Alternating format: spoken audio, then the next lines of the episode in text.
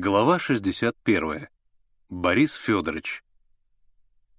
«Не знал я, что он Романенко», — пробурчал Кит. «Я думал, Барфет, но и Барфет». «Ты думал», — передразнил его Генка. «Я про себя сказал, а ты повторяешь, как попугай. Привык на подсказках выезжать. Теперь не выдавай. Попался, так выворачивайся. Знаешь, Генка...» Громко на весь класс сказал Миша. «Это подлость». «Что ты, Миша?» Генка покраснел. «При чем тут я?» Миша не успел ему ответить. Дверь отворилась, все бросились по местам. В класс вошел Алексей Иванович. Высокий, худой, гладко выбритый, он встал у учительского столика и окинул притихший класс отчужденным, неприязненным взглядом. «Я не намерен обсуждать здесь ваш возмутительный поступок», — начал Алексей Иванович. «Не намерен.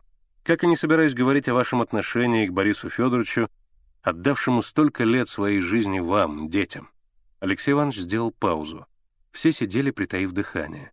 «Я хочу поговорить с вами совсем о другом», — внушительно произнес Алексей Иванович. «Совсем о другом», — повторил он и оглядел класс.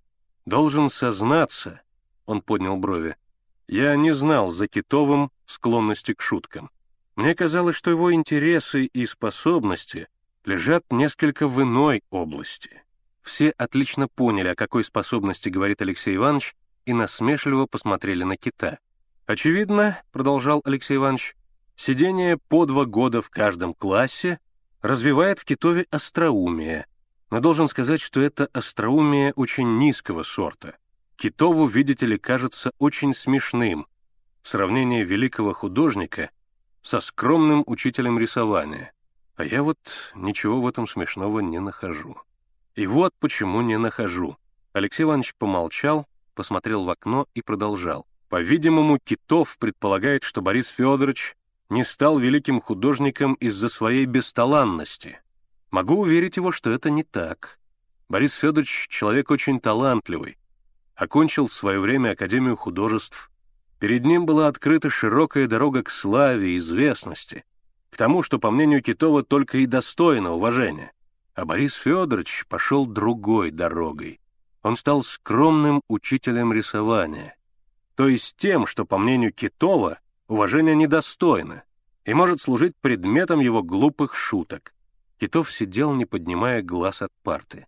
По окончании академии, продолжал Алексей Иванович, Борис Федорович еще с некоторыми товарищами, такими же выходцами из народа, как он сам, создал бесплатную художественную школу для детей рабочих, даже не одну, а несколько таких школ.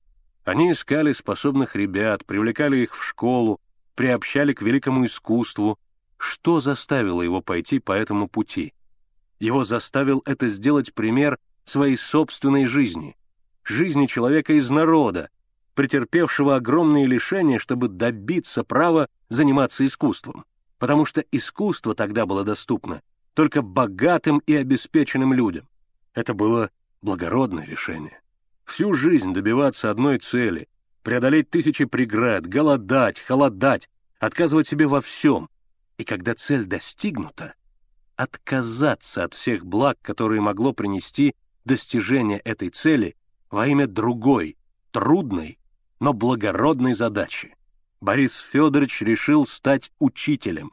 Он решил посвятить свою жизнь тем маленьким народным талантам, многие тысячи которых гибнут, задушенные всей омерзительной системой капиталистического общества. Вот на что ушла жизнь Бориса Федоровича. Мы с вами, конечно, понимаем, что он во многом ошибался. Нужно было изменить весь строй, создать общество, обеспечивающее каждому человеку развитие его способностей. Это и сделала Октябрьская революция. Все же, оценивая его жизнь, мы говорим, что такой жизнью можно гордиться. Ею можно гордиться, потому что этой жизнью руководила чистая и благородная цель. В коридоре раздались шаги. Дверь открылась, и в класс вошел Борис Федорович. После паузы, вызванной приходом Бориса Федоровича, Алексей Иванович продолжал. «Рассказываю я вам все это вот зачем. Великий художник, великий ученый, великий писатель — это звучит очень гордо. Но есть в культуре и незаметная, будничная, но главная работа. и во многом ее делает учитель. Он несет культуру в самую гущу народа. Он бросает первое зерно на ниву таланта, чтобы потом на ней выросли чудесные, прекрасные цветы. Если кто-нибудь из вас станет большим и знаменитым человеком, пусть он, увидя скромного сельского учителя, с почтением снимет перед ним шляпу, помня, что этот маленький и незаметный труженик воспитывает и формирует самое лучшее, самое прекрасное творение природы — человека. Алексей Иванович замолчал. В классе стояла все та же напряженная тишина.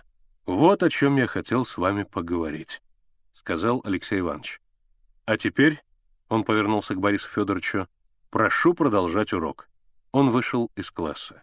Генка стоял у своего мольберта и смотрел на Бориса Федоровича. «Ты чего встал?» — спросил Борис Федорович. «Борис Федорович», — сказал Генка, — «извините меня, я вас очень прошу. Это я подсказал Китову. Извините меня». «Ладно», — просто сказал Борис Федорович, — «рисуй». Потом посмотрел на Китова и добавил, «Значит, и киты на удочку попадаются». И, усмехаясь в усы, Борис Федорович пошел по классу, рассматривая приколотые к мольбертам рисунки классической лошади.